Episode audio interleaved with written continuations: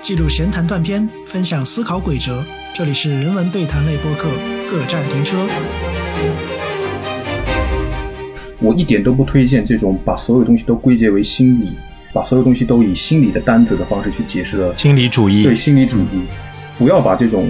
特别复杂化的创伤性的东西都交给心理学去解决。那现在年轻人所面对的这些。职场的焦虑、住房的问题、生育的问题、性别的问题、教育的问题，到底有哪些是可以通过二舅的这样一种精神，我们可以去解决它的，我们可以去抵御它的？那为什么我们要谈法律和金钱呢？因为我们知道，像刚才说到的很多心理学、心理现象、心理层面、心理因素，那都是私人的，是多变的，是感性的，那这样就会有一个很难统摄、很难规定的这样一个恣意性。而法律和金钱是什么呢？他们是公共的，是稳定的，是理性的。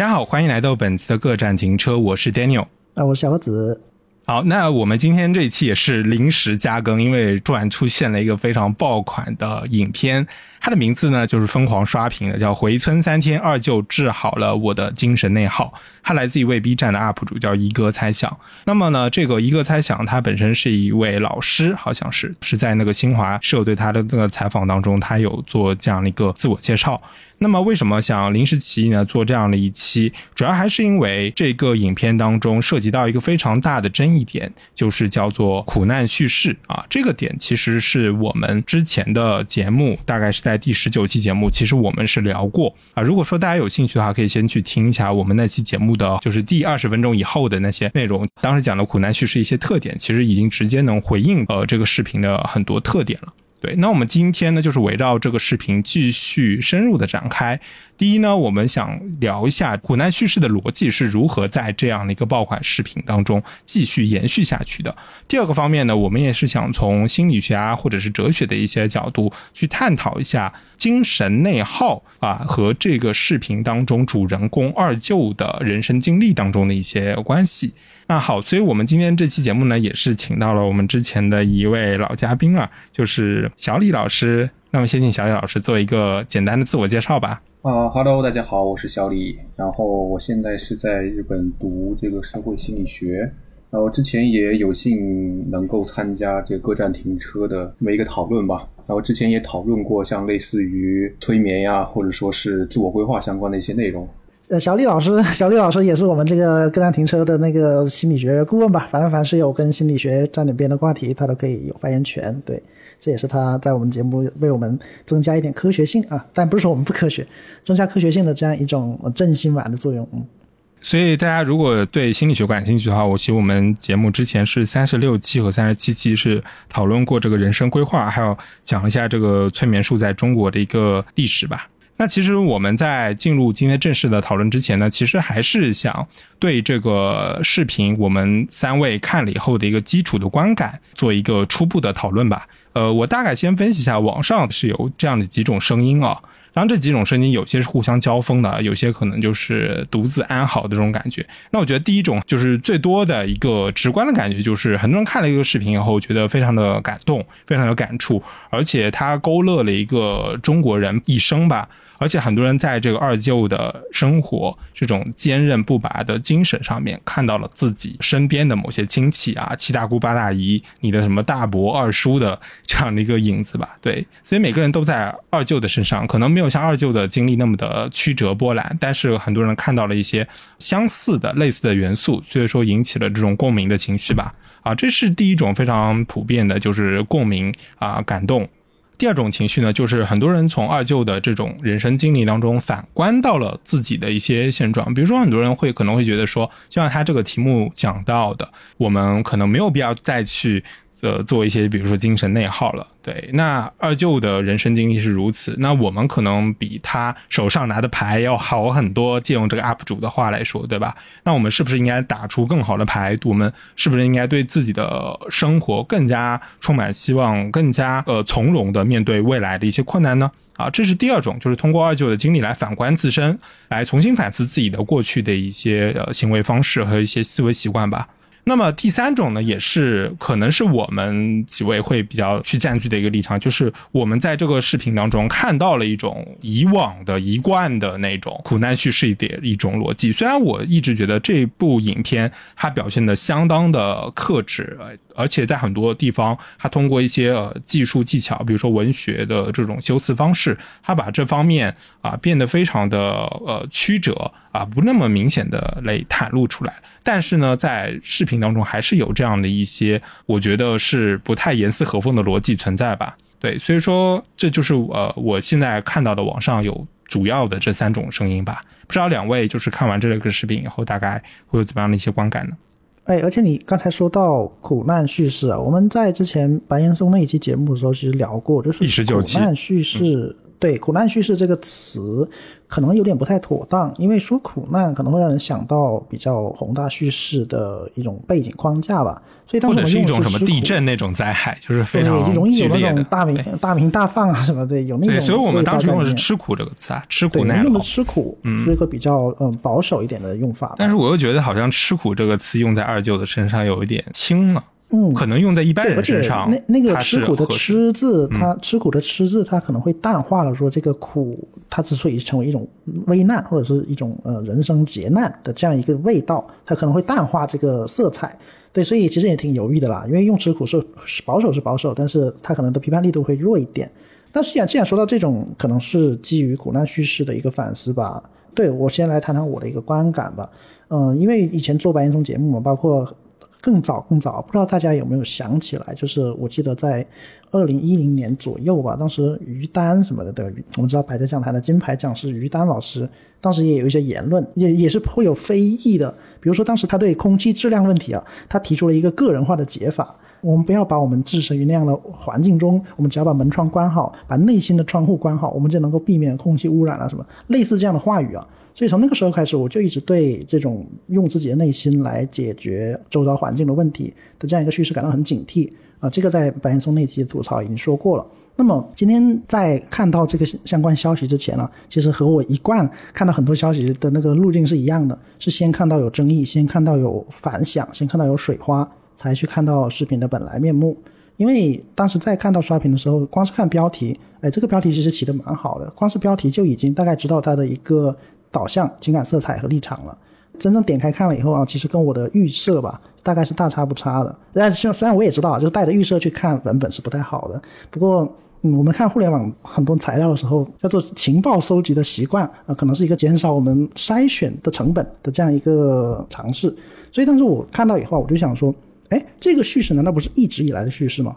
就就像我之前在那个《瞬息全宇宙》那个电影的影评里面说到的。很多时候，我们在面对社会的时候，我们的疲惫、我们的困苦，真的是这样简简单单一句话就能够解释的吗？刚才大牛说感动，对，感动的确是很多人，包括当下就是很多弹幕啊、评论区啊里面人最直观的一个情感反应。可是，难道我们还缺乏感动的要素吗？就像我我也一直在节目里面说到的，我们的情绪过于浮动、过于浮躁了。我们或许昨天感动，今天又愤怒，明天继续感动。感动那是一种稀缺资源嘛？我觉得这背后还是要涉及到一些社会底层的一个情绪，或者说心理学，也就是今天请李老师来为我们聊聊的一个心理学的内容。对，所以其实比起感动或者说是一个震惊什么的吧，我更多是好奇。对，就是为什么会感动成这样，以及说这感动背后有什么东西能够让它如此持久的运作呢？对，不知道李老师怎么看呢？我其实跟那个小哥哥老师情况有点相像哈，就是我一开始 B 站上我也刷到了，他在我的主页上面挂了大概有两天还是三天，然后我看到这个就是特别有意思，就是精神内耗这个这个词你知道吧？就是在我这边的话呢，它有点类似于造词的一种感觉，就是我明我看到这种类型的造词，对，就是呃本身在心理学的研究里面，精神内耗好像。不是很常出现在文献里面的东西吧？然后我个人的一个看法，也就是听了一些，包括我自己刚才也查了一下知乎，就说精神内耗它到底是什么？结果看到它里面的一些症状的一些描述啊，它更加类似于就是说在心理学当中的不安呐、就是一些焦虑症、广泛焦虑症，还有说像是呃抑郁症的一些特殊的一些症状吧。那所以我，我一开始对于这类视频的这个想法就是说，O O K，它又是一种类似于鸡汤的东西，然后呃，或许是一个主人公他描述了一个什么田园牧歌，然后 O、K，我在这个田园牧歌当中，我得到了一个放松，然后我在城市的喧嚣当中，我安静了，我得到了 inner peace，O、K。我所以一开始就以为是这样的哈，然后呃，看到大家在各种各样的一个论坛里面去就是讨论它、议论它之后，我才去看这个视频。那或许会受到一些先入观的影响吧，但是给我的一个直观的感觉呢，就是可以这样吗？最最就是大的疑问就是看完之后，我就觉得，呃，可以就是借二舅的这样的一个人物像去尝试让自己就是不再精神内耗吗？这个是我的一个疑问点吧。哎，话说你提到这个内耗啊，嗯我其实当时很大一个触动就是说，那这个为什么这个里面的情绪如此抓人？可能它跟这个内耗的这个呃社会现象有点关系啊。因为想到内耗，我们会马上想到一个跟内有关的一个词，就内卷啊。内卷现在这个词大家已经用了很多了嘛。然而，就是我们如果直接说内卷，那仿佛有一种可能会直指社会结构啊的这样一个状况。但是讲内耗，尤其是在前面加上“精神”两个字，对吧？就把这个内耗，把这种状态，把它内在化，把它精神化，把它心理化了以后，就这个问题的解释因人而异。啊因为我看到一种评论，就是说这个视频的高明之处啊，这个二舅视频的高明之处在于，他只说二舅，但是他的标题里面他说我放弃精神内耗，你的精神内耗他完全没有讲。就是在这个视频中，我的内耗是缺位的，是空缺的。但正因为这种空缺，他让每个人都带入了自己的内耗，带入了自己的烦恼啊、所以这是非常高明的地方。对，所以就是想说，不知道呃两位怎么看？就是我觉得它这个内耗和内卷之间有存在一种文本互补这样的关系，对，还蛮好玩的。对，我觉得内卷更多的是人与人之间的吧，因为它是一个竞争的一种关系，或者说是个人与某个群体、集体、你的公司、你的组织的一种关系，甚至家庭，就是这种卷。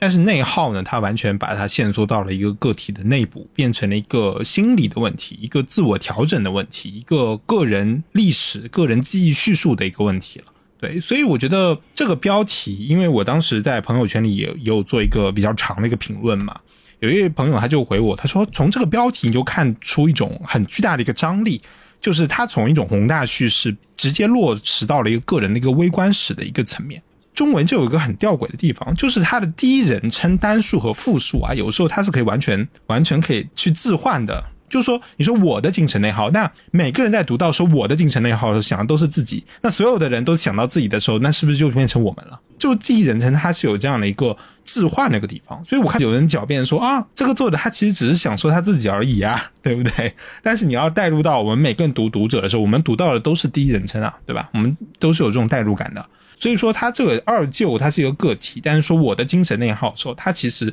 这里面有一个隐含的群体性的、群体无意识的这个概念在里面。哦，叙述性的轨迹，有点那种在叙述上玩点小轨迹，然后把这个内核内核给模糊化边缘，就是也不叫轨迹把啊。它虚化其实这个在这个在这个汉语诗当中，这种人称的这种置换是非常多见的啊。你去分析这种中文现代诗的时候，其实很多时候你是指代不明的，这个我和我的，或者是我们、我们的，这些都是指代不明的。到底具体指的是谁，其实不太清楚。这个人称代词它本身就是有这种含混性在里面嘛，因为它是代词，代词，而且它这个文本的最后的时候，它其实是把这个我的已经扩充了，它其实已经扩充成一种较为普遍的一种社会现象，就是大家像普遍的有一种精神内耗。对，它其实暗示着我们是具有这样一个共同的社会病理学的一个特征的啊，它其实是在文本最后有暗示的，虽然它前面的大概十分钟是非常克制的。说到这里，我们还可以继续打一个补丁吧，就是基于从这一点出发，因为总会有人说嘛，就是如果我们去对这种精神的解药，然后吹毛求疵，说啊，说你不应该吃这个解药，或者是这个解药是没有用的，那么我们可能会遭受一种指责，就说我们是什么精英主义啊，是吧？说我们对、现在普社会普遍的苦难嗤之以鼻，然后我们对解药不屑一顾。就像我们之前在白岩松那期吐槽也谈到的嘛，就是所谓对事不对人，我们更多是针对一种结构性或者是一个普遍性的一个东西，对，而且这个是很容易被忽略的。总会有人说，如果我们对这种试图给出解药的方法提出质疑，或者是呃不同意，那么我们就是对给解药这个行为本身提出质疑。然后其实可能并不是这样。今天之后也会聊到，真真正应该提出怎样一个解解决的方法，可能并不是一个对简单的情感问题或者是拉帮结派就能够解决的。那我这里我我我打三个补丁啊，稍微有点多。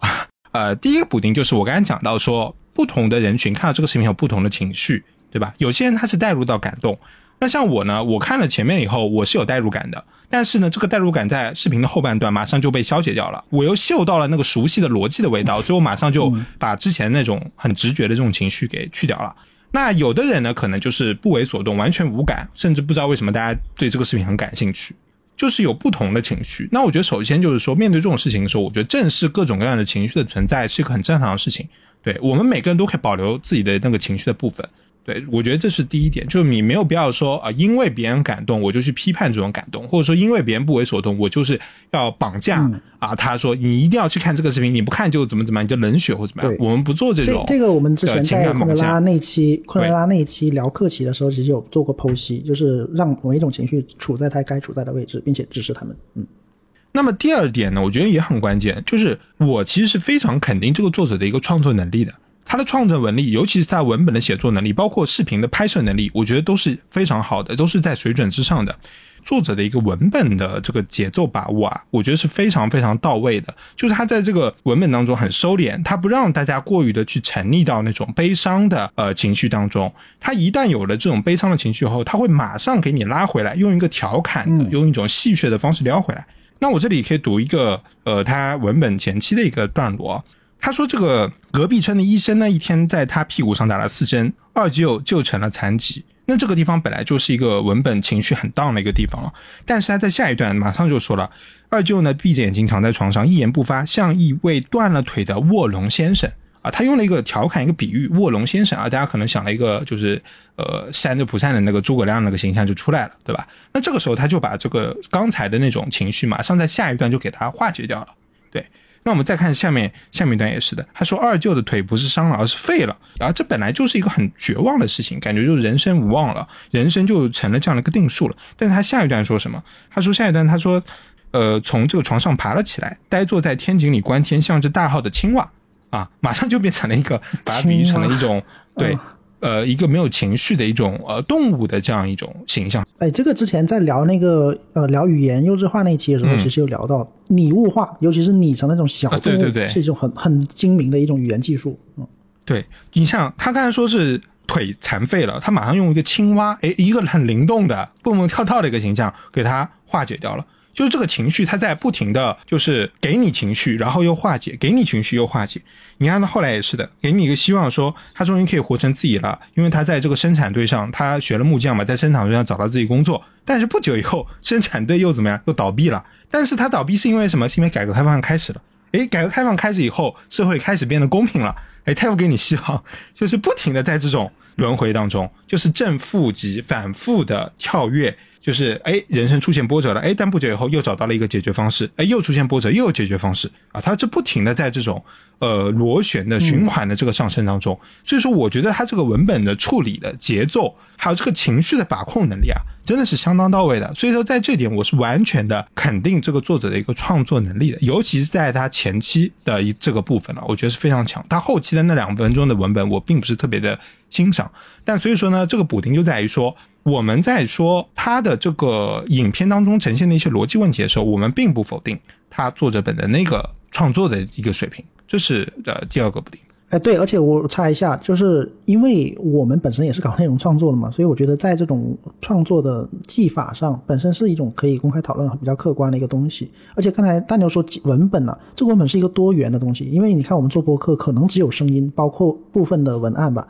但是它可是一个视频呢，它是有配乐的，它是有朗诵的，不是也不是说朗诵，叫做念白的，它的念白和它的配乐。搭配的是蛮好的，我不敢说极妙啊，对对，那我我只能说是对，它是恰到好处的，而且就是我发现，在 B 站，而且还有两个要要素比较重要，其实也可以合为一个，那就是评论，评论，因为我们以前做过一期关于弹幕的嘛，弹幕也是一种评论，是一种流动的评论，是一种景观的评论。第十期而在这个视频里，对第十期，在这个呃二舅的视频里面呢，弹幕本身它构成了一个很强的让这个视频让这个内容能够蒸呃不能说蒸发，就是升华，能够升华的这样一个要素。就是大家不知道看这个视频的时候看不看弹幕啊？就是我是第一遍是没看弹幕，因为我看到第一眼弹幕已经刷屏的时候，我就觉得如果看弹幕怎么可能还能看得下去嘛？所以肯定是要把弹幕清了看一遍，然后再打开弹幕再看看弹幕在说什么这样吧。而这个过程啊，就是你会发现弹幕它的那个叫什么煽情作用很强很强的。很多时候你可能觉得没什么，但是弹幕里面人说出他们的遭遇的时候，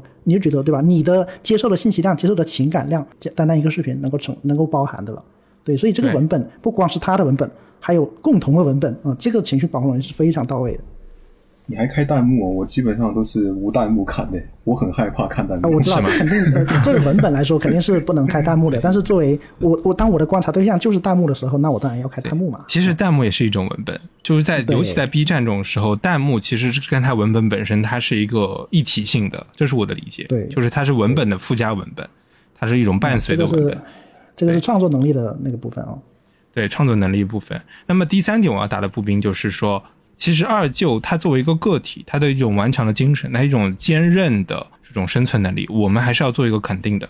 但是呢，我不太喜欢的一种就是对他的人生选择做一个事后的评判，这是我不太呃喜欢的一种评判吧。就是比如说有人会说啊，那为什么当时他腿残废了，为什么没有继续学习呢？他不是学霸吗？他不是天才吗？那他应该继续的坚韧的去学习啊，他为什么就放弃了呢？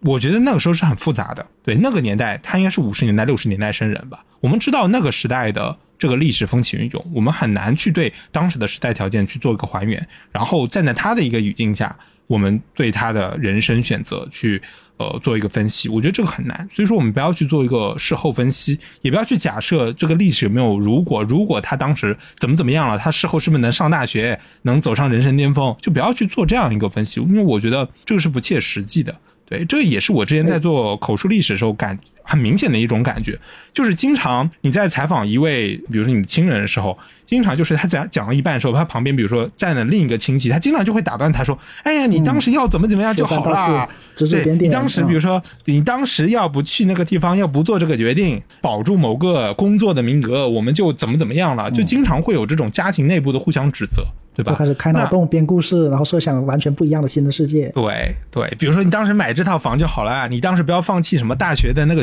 名额就好了，什么之类，就又有这种互相的家庭内部的责怪。那我在这个二舅的这个评判当中，我也看到了很多这样，就说你当时为什么不这样，你当时为什么不那样的？对我觉得不要对不要轻易的对一个人生的选择去去做一个事后的这种呃站在场外的去一个评判。我觉得这个作者他作为一个亲属，他没有做很多，那我们也是保持一个相对的克制。对我觉得不要在这个方面去分析。而且我发现比较好玩是，很多人在读虚构类文本，也就是比如小说故事的时候，尚且会对小说里面的人物说，哎，他应该如何，他不应该如何，对吧？就是会语重心长，就是为他们做人生选择。那读这种非虚构，对吧？真实发生了啊，真实性姑且可以讨论啊。对这种哪怕是身边人真人真事发生的事情，他们都会去做一种假设性的指导性的意见啊，那就更是可想而知了。但我觉得就是这里最高明的一点，就是我发现就是这个作者他没有直接去说如果二舅之前怎么样，但是他在最后那一点，他好像引入了一个啊、应该是同一个村吧，就学习没他好的人最后成为了什么？就是说，对他其实有做这种设想对，，他是做了这样的一个设想的，但是没有说他站在了那个位置，而是尝试让观众们站到了那个位置去思考这个问题。对，我觉得这个可能真的跟你之前，对，跟你之前所说的他的创作技巧很高明这一点，真是完完全全是相合的。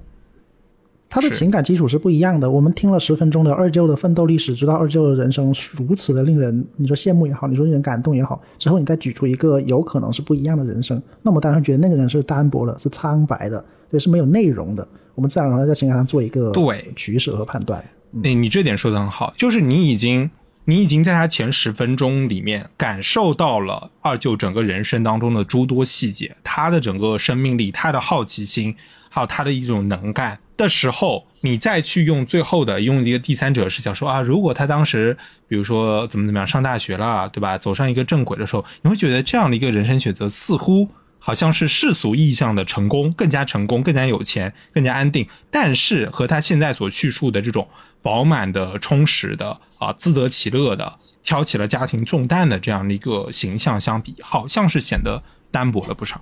但是话里话外，就是他更加就是站在了一个二舅的角度上去说，二舅他更怡然自得，更加就是有一种自我达成的一种感觉。然后好似是外部的那一个已经功成名就的人，他更加的苍白。但实际上，马上观众又会联想到自己的周遭的生活，就说。难道一个没有学历、没有文凭的人，然后我当呃一些特别基础的重复劳动的这个劳动者的话，我也能跟二舅一样吗？显然好像不太是。马上又洞察到了自己的，我觉得这里真的是非常非常精妙的一个处理啊。对，然后马上大家就会常去站队，就是说，啊，那我就马上就喝了这碗鸡汤，马上就干了。哦，我要像二舅一样，嗯，对，要不然就是不要去。进行这个世俗意义上的，我要抱拥世俗。我觉得他就是用这种挑起对立的方式，给你两个选择，然后你就不知不觉因为自己原有的一些价值取向，然后你选择了他提供给的二选一。那我感觉他是有非常强的引导性的。这里是不是在心理学上有一种叫心理投射机制啊？就是说我先塑造一个如此活得自自然自在的这样二舅的一个形象，然后我用各种呃艺术的渲染的方式啊，这个时候你就对他产生了移情，产生了投入。那这个时候呢，我们会想想自己的生活状况，对吧？自己生活状况跟他有没有可比性啊？或者自己生活状况如此的困苦，如此的困顿，那这个时候呢，我的投射的这个惯性吧，或者说这个趋势就会往这方面移。而这个时候，像刚才他说，他再举出一个，比如说考大学，然后参加工作，然后就是正常人在内卷的这样一个这样的一个人生的时候，我们自然而然在这两个落差里面，呃，就更向往二舅这样人生。但是要说到就是投射的这个概念的话，一定要把二舅变成一种更加抽象化的一个好爸爸的一种形象的 一个符号感。对，但是这里的符号感，对他既是一个好儿子，又是一个对，我是个我是个好外甥。对，我也想当个好外甥，我也像二舅一样，但可能也没有到这个地步啊。就是每一个读者，他看到这个文本或者看到这个视频的时候，可能会尝试的去做某种投射吧。但是这种投射真的就能解决自己的精神内耗吗？其实我还是画画问号的。我觉得这还依然还是跟鸡汤一个属性吧。它反而就是毒害性质更大一点，我个人是这样的一个看法。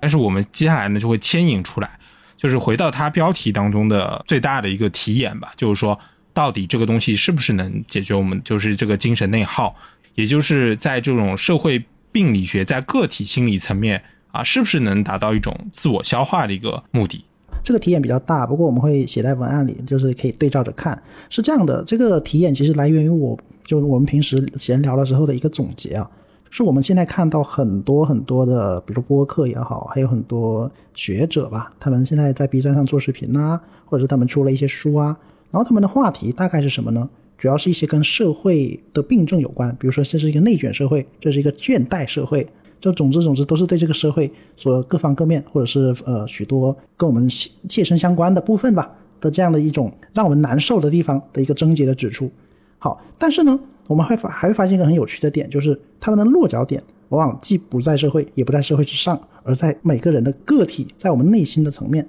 然后我们就会发现啊，这个社会的问题不管怎么大，不管大到什么地方啊，不管大到国境国境之南，大到国境之北，但是它的解决方案一定是在我们内心里的。也就是我们经常看到的一种论述吧，就是只要我内心安好，那么哪里都是晴天啊。那在这种比较明确的对比之下呢，我们就有了一个总结，就是问题都有，问题是社会的病理学，但是解法都在个人，都在个体，都在个体的心理层面。那这个标题里面啊，就是刚才说到的那个治好精神内耗这一点，刚才的补丁已经打过了，就是说，嗯，这个治好精神内耗。他不是治好了谁的精神内耗，对吧？因为有些人会说啊，他治好了我的精神内耗啊，那治不好你的，那是你的问题呢，对吧？他对我是有用的，不是这样的。刚才我们对那个文本和修辞的分析也看出来了，这里的我并不指特定的人，作为一种呃修辞方法，它是一种能够包摄很多主体的这样一个一个很好的空间。可是治不治以及精神内耗这些东西都是存在的嘛，对吧？不管你代入的是谁，那它这个框架总是存在的。就像一个药，不管是谁吃，那么这个药它本身做的好不好，啊，这个是可以讨论的嘛。所以啊，就是我在微博上也看到一个比较好玩的观点，嗯，他是这样讲的，他说二舅治好了我的精神内耗，这个标题本身就很有意思，为什么呢？这当下只有谈论个体、谈论情绪，那才是正当正义的。他说，只有心理学才可以被允许成为显学。那我们习惯于把一切问题啊，社会的、经济的、系统的，都全部归结、打包丢给心理学，让心理学来解答，让心理学来治愈啊。只要心理上不再是问题，那就不是问题了。哎，我看到觉得特别好玩，就是心理学似乎被拔高到了一个很高的地位。然而呢，这个心理学是不是真正的心理学，对吧？其实小李老师我知道一定是有话要说的，对，不知道小李老师怎么看这个心理学似乎能够包治百病的这样一种社会风气啊？就听到你这么说，我就突然一下大脑海中浮现了一个 GPG 啊，就是心理学又被抬高到了不可估量的高度，点 GPG 又被误解了，对，又被误解的心理学。对，因为心理学嘛，你本身后面它的后缀是那个 ology，对吧？就是它是 logia，所以它的那个问题场域已经被固定，就是规定好了，我只能去谈论这些问题了，对吧？然后，但是它的前缀好像很丰富，它有各种心理学、体育心理学、政治心理学、呃，工具心理学、科科学心理学。前缀无所谓的，后面我们都是按 logia 去做的嘛，对吧？所以说汉语里面它的前缀比较多啊。所以，因为它已经被界定为就是这样的一个一门学科，它能够去占领话语的这么一个场域，或者说他能够做的事情，已经跟所谓的基础工学没什么区别了。我个人觉得是这样的。然后也包括近些年很多像是心理学的人都在往像神经科学呀那边去走，就往那个还原论的方向去走。那心理学真的能解决精神上的问题吗？就有的时候我真的会作为一个搞心理学的，我有很大的一个反省和一种，就是说有一种无力感。就是说心理学既然已经被就是被界定了，就在整个流派学科当中都已经被界定了，我们能做什么，不能做什么。又包括像是在治疗法当中，很多老师都说，嗯，我们是作为一种 human care，就是作为一种人类关怀式的一种手法，人类关怀，对，它是一种支持，是一种支援。那华为英其实已经说的非常的清楚了，就是它是一种无力的东西。那既然它是一个。我们你知我知的一个充满无力感的，只能在一个界定好的范围之内去得出一些界，就是既得解的一个方法论吧。那你还能对他需求更多吗？这个是我自己的一个一个想法。你不会大家想都在想要捧杀心理学吧？就有这莫名有对啊，所以所以我蛮好奇，就是你你们身边真的有多少人被心理学治愈了呢？或者是他们是如何被心理学治愈的呢？我必须要说有两种情况。就是有一种，他真正的就是学习了一些像我外面外卖课的那种心理学，然后他真的也完成了一次比较好的自我催眠。哇，嗯那你这个催眠这个字用的还是挺专业。对，然后还有一一种类型，就是依然就是在面对现实，然后在非常坚持的，就是有一种呃浪漫主义式的一种反抗创伤和现实的人。但是我不觉得是心理学给他带来的这种力量。嗯嗯，有可能是别的因素。对啊，嗯，心理学只不过是他的一种求生手段，或者说是一种仪式性的一些东西。我我更加喜欢站在这样的一个角度上去解释。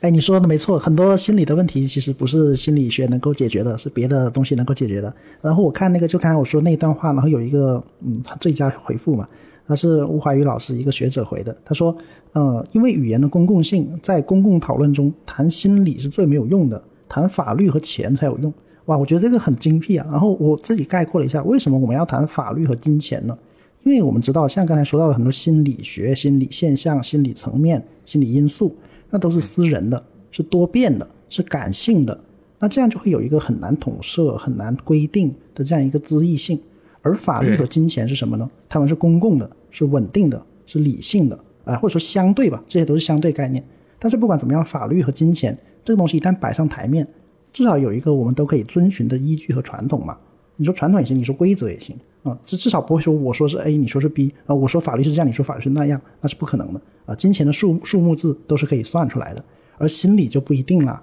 可能心理医呃。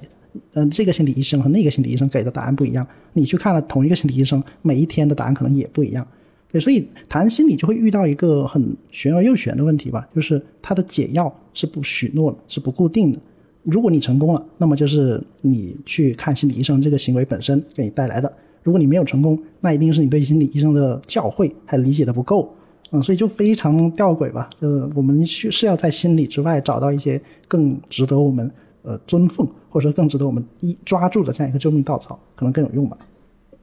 就是我我给大家举一个两就是两个这个文本当中的一个例子吧，我觉得它最能体现出他是如何把二舅的这样一个个体叙事，呃，引到一个心理学的一个解决方案，就是或者我觉得这里用心理学甚至都有点不太妥当，就是引到一个个人内心的一种。呃，这种解决方案当中吧，我觉得这典型就是他在他十分钟之后强行做了一个升华主题的大动作。这个大动作其实我不怪他，因为我作为一个创作者，我很理解他为什么要做这样的大动作。就像我们最近在最近播客圈经常在讨论说，为什么要做这个高光混剪这种感觉，就是就 B 站像很多视频啊，他都喜欢在最后的结尾的这两分钟做一个呃升华主题啊，这个可能是为了提高。什么一键三连的这个几率吧，对，所以我每次都会选择跳过去，但这个视频也不例外了。他做了十分钟之后，这个升华主题其实让我对整个视频的观感其实有所下降的。他有两两句话，我跟大家去分析一下。第一句话叫做“我四肢健全，上过大学，又生在一个充满机遇的时代，我理应度过一个比二舅更为饱满的人生。”那这句话，我认为就是整个文本非常关键的一句话，它。形成了一个对比，就是两个世代间的对比。这个就是我们在第十九期“年轻人不吃吃苦趋势”那一套那期讲到的，就是最典型的一种吃苦趋势的模式，就是让两个世代人去做过对比，然后呢，把背后的那些背景因素全部给它抛除掉，抛除掉。那么这里面讲就有一种鸵鸟式的归因，这怎么说呢？就是说，似乎。我们这种年轻的人的人生困境，它源于什么呢？源于我们缺乏二舅那样的一种坚韧不拔的精神。所以这就里很典型的就是把结构问题转化为了一种个人精神的问题。那按照我们以前举过的例子，就是空调那个例子，大家最好理解了。就是说，寝室不装空调，明明可能是学校的财政问题，就刚才小盒子说的嘛，明明就是一个钱的问题，或者是学校的一个规定的一个问题，但是他不跟你讲钱，也不跟你讲规定啊，他跟你讲什么呢？他跟你讲，你个人没有这个坚强的意志力，对吧？你抗热性怎么这么差？你怎么娇生惯养啊？你，对吧？就是用这一套话术来把本来是可能钱呢，或者是法律法规的一些问题，转换为你个人的问题。那我们就要问了：那现在年轻人所面对的这些职场的焦虑、住房的问题、生育的问题、性别的问题、教育的问题，这么多让我们精神内耗的问题，到底有哪一些是可以通过二舅的这样一种精神，我们可以去？解决他的，我们可以去抵御他的。我们要试问这样的一点：我们到底是不是能从二舅的这个精神当中去引出一套更加具体的、可行的解决方案？好，这是我觉得可以思考的。第二点，我觉得更加鸵鸟的、更加媚俗的一句话是：他说，第二快乐的人就是从不回头看的人。那这个我觉得，呃，和我们节目一贯的一种呃精神态度、立场、观点都是相悖的。因为我们之前聊过什么？我们聊过复盘。我们聊过人生规划，我们要不不停的反思，我们要审视人生，对吧？这是我们一贯的一个一个态度。但是他告诉我们说，快乐的人是不回头看的人。那这个就相当于说什么？那就是我是我是不快乐的人了，相当于就是吧？按他的定义是吧？我不快乐，那小盒子也不快乐，那小李老师学心理学估计也也快乐不到哪里去，对吧？要要不停的反观自己的人生，对，非常痛苦啊，对吧？那这里又是一种很很巧妙的一种归因诱导了。为什么这么说呢？他说你不快乐是因为你总是回头看，你总是反思自己，甚至有个词嘛叫反思怪。你是一个反思怪，你当然不快乐了，对吧？你为什么精神内耗？内耗就在反思啊！你你不快乐就是因为你内耗，就是循环论证太多了。循环论证加上反思怪，对吧？所以说，如果你想要快乐，你就不要去东想西想，你不要想想过去，你也不要想其他的外部的世界的什么东西，对吧？你想的是什么？你想的就是你个人有什么问题吧？所以说，外部的那些加诸在你个体身上的那些不公平的那些事情，你是不是要视而不见呢？对吧？就是这样的一个非常犬儒的一种一种观点。他说：“他说你之所以会觉得那些加诸你身上的东西是问题，那是因为你把他们看成了问题。那为什么有些人不把他们看成问题呢？有些人把他们看成机遇呢？有些人把他们看成动力呢？”啊，这个时候这个论述就铺天盖地就过来了。而且刚才大牛就说，第二快乐是从不回头看的人。他的原文里面说，这个世界上第一快乐的人是不需要对别人负责的人。那那大家把这个第一和第二并就放在一起看，就像把它像领奖台一样，对吧？站在冠军席，站在亚军席，再来看看第一快乐是不需要负责，第二快乐是不可回头看。那这是什么人啊？这是没心没肺的人。大家愿意做没心没肺的人吗？或者说大家觉得这样没心没肺得到的快乐，嗯真的是快乐吗？啊，这个问题还是可以继续问下去的。对，所以我起了个名称，打引号的，这个就是它很明显的一种快乐哲学，或者叫做快乐心理学的解决方案嘛，对吧？所以我我在听友群也有一句话，就是说，回到你刚才那个钱的问题说，我觉得我真心希望二舅的快乐不是不回首过去，就是不反思得来的快乐，而是什么？而是他拿到了一个稳定一份稳定的养老金，拿到了一份稳定的这个残障人士的保障，医疗保障也好，还有这种金钱上的保障也好，还有什么？他当时的一个这种因为医疗过失，对吧？是不是有得到赔偿？这个其实就是你刚才说的嘛，就是一方面是涉及到一个金钱，还有一方面就是这个法律啊，社会保障到底有没有给相关的这些残障人士足够的这种生活上的支持，让他过过得更加的轻松一些。对他，他们他们或许会说啊，就是他们或许会说，这些金钱上的补偿可能只有你觉得重要，对吧？因为二舅本人可能不觉得重要。但是这里的问题不是二舅本人觉得重不重要，而是作为一个社会，如果二舅这样的人在出现的时候，对二舅这样的人，或许啊，这个就是这位呃老兄的二舅可能就那么一个，但是二舅这样境遇的人可不止一个啊，还有人像他类似的境遇呢，像他们村的别的人呢，同样的是因为医疗事故造成残废的人呢。那之前未必是他二舅那个样子，难道他的意思是要让别人也学他二舅，像他二舅这么做吗？那如果做不到怎么办呢？对我们还是要想一想，如果做不到，那我们应该为他提供怎样的路径，以及我们我们能够给他们怎样的思考方法？哎，我觉得这个是比较有意义的。所以我当时看到弹幕上很多人在说，在二舅身上看到了自己很多亲属、很多朋友的一个影子。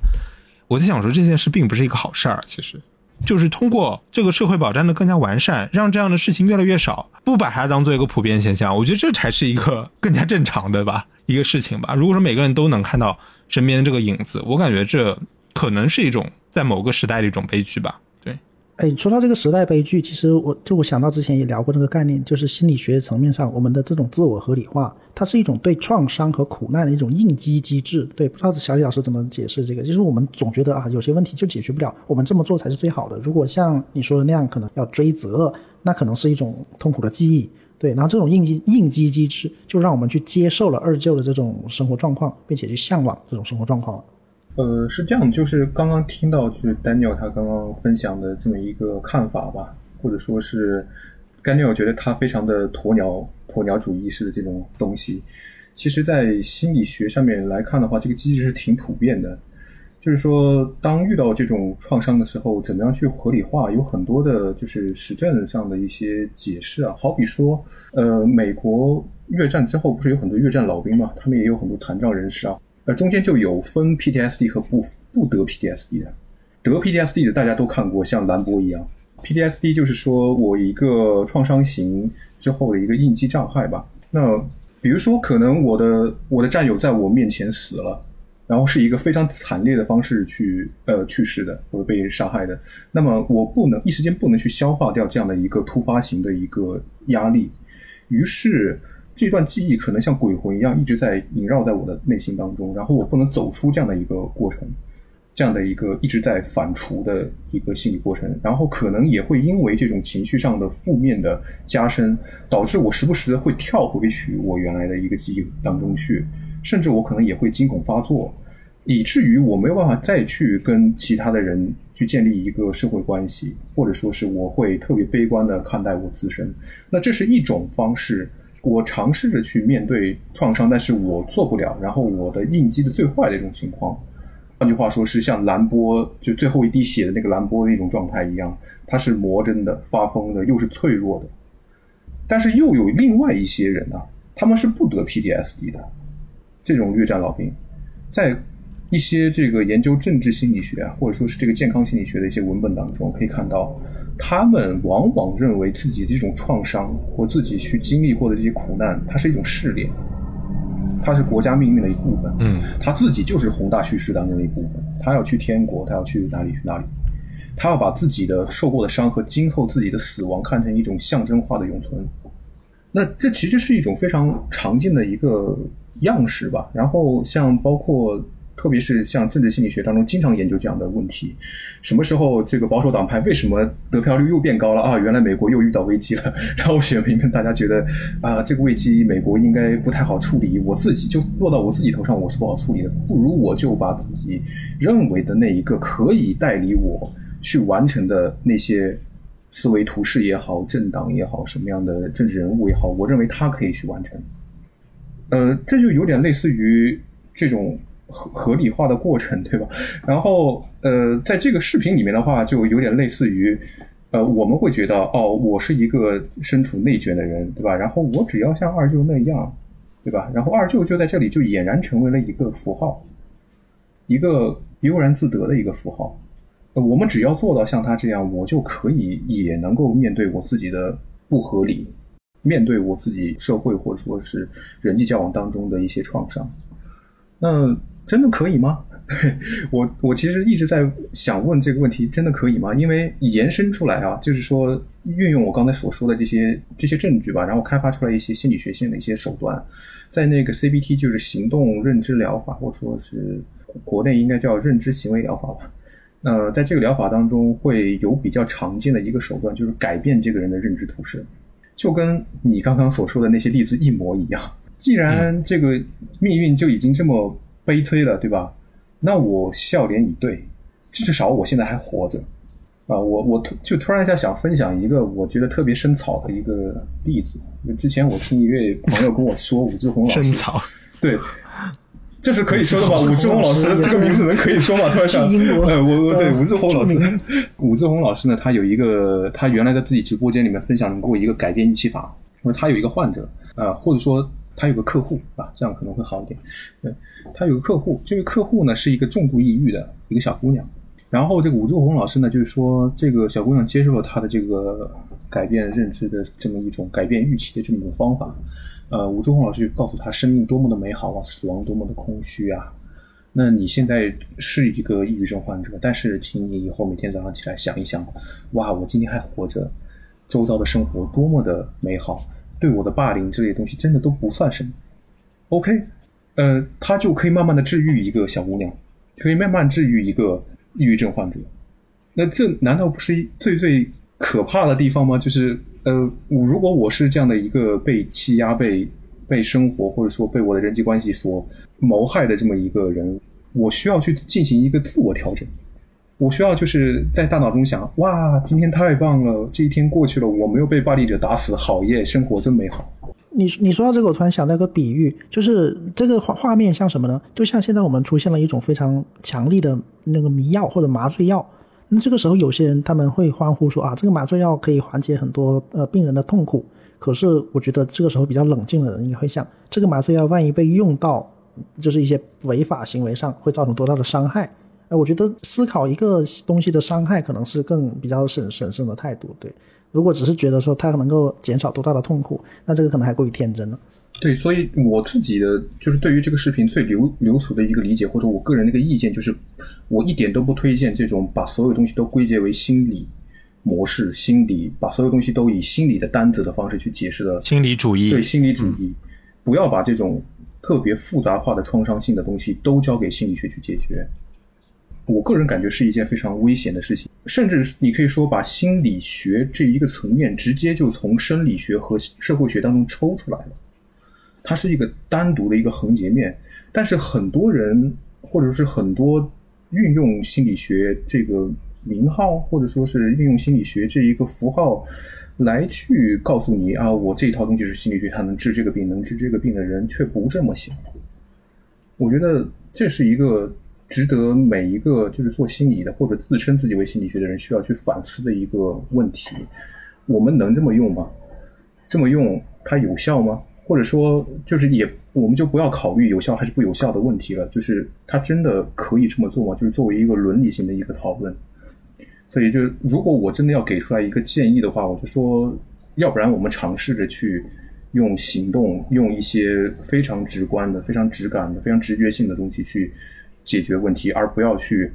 把预期调整也好，或者说也不要尝试着去就是沉溺于一个。创伤型的结构的，或者是回忆性的一个过往当中，而尝试着去拿一些实际的东西去对抗它吧。就像我们之前说过的，那我们可以去给自己制定计划，对吧？然后我可以给自己施加命令，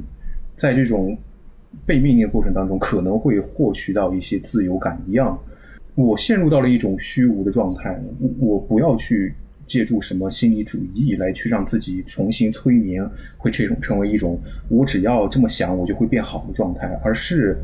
尝试着结合一些周遭的生活，你一些可能也处在同样处境的朋友们，大家一起去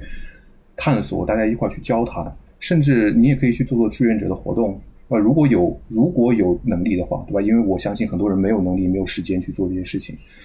那也可以去尝试的去理解理解，也尝试着去了解你的你的生活，你的点点滴滴。这样难道不是会比相信任何一个口号和一个符号更加来的直接吗？或者说，只会更加的有实所谓的实际上的效能吗？因为现在我们都处在一个跟共同体所谓的 community 非常远离的一个状态，就像你之前说的消失的近邻，哈，我们。都处在一个非常单子化的一个状态，但如果还不尝试去打破这种状态的话，我觉得还是挺危险的，因为你肯定会有大批人就会陷入到一种心理主义式的话语的催眠当中。这个是我自己的一些拙见。就其实刚才你说的那个武志红的例子啊，但我觉得你那个是一个 很好玩的例子，就是无限的把自己的预期降低下去，然后用这种哎。我第二天好像就超已经达成了这个预期，用这样的一种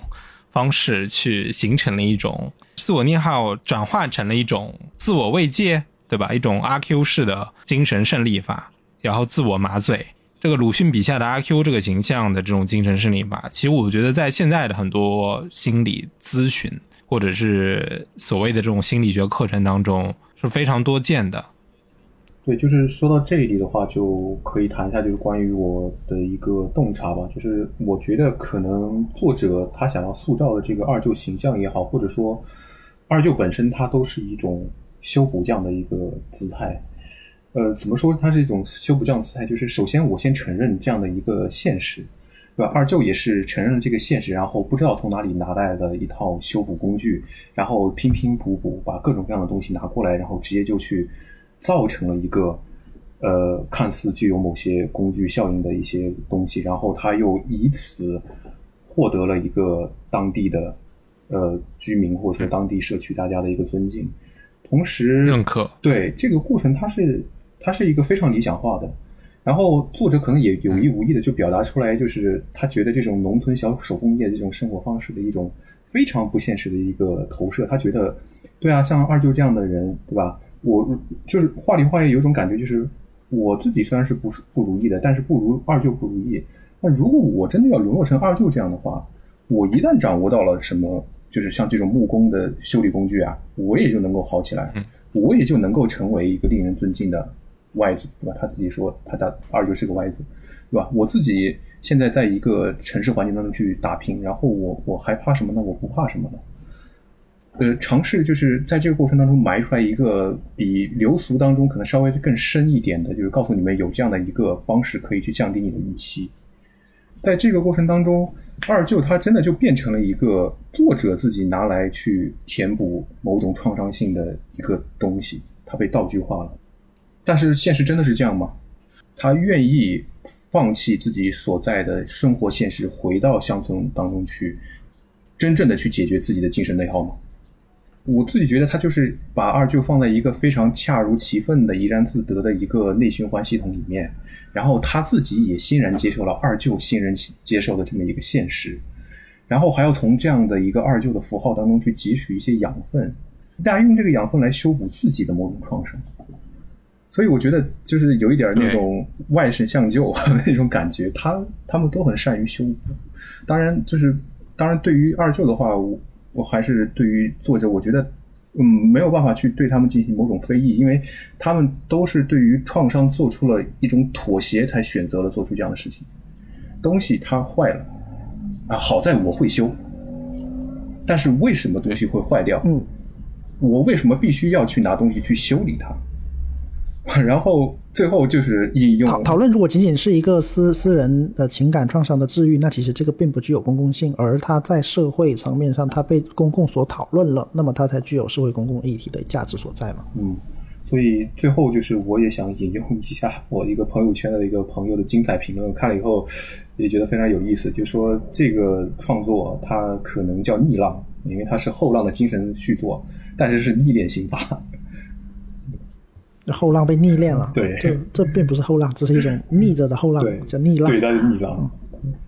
其实这个二二舅视频，它有一点其实很符合现在的一个怎么讲时代精神啊的的一个点在啊，就说他的确是走进了自己的身边，他是回到村里，呃，虽然时间不长，只有几天，但他的确试图走进了自己身边自己的亲人，呃，和他们的人生，并且从中挖掘出一些呃宝或者记录一些亲人人生中的呃他们的体验，他们的闪光点。这点是无疑是值得嘉奖，也值得肯定的嘛。然后我们在我们自己的亲人、我们的生命体验中也在做这个事情，而区别就在于像刚才说的，只是我们对它的解释。像有些人会对二舅的这个药方，然后感觉到非常欢迎，然后也觉得这个药方能够治愈他们。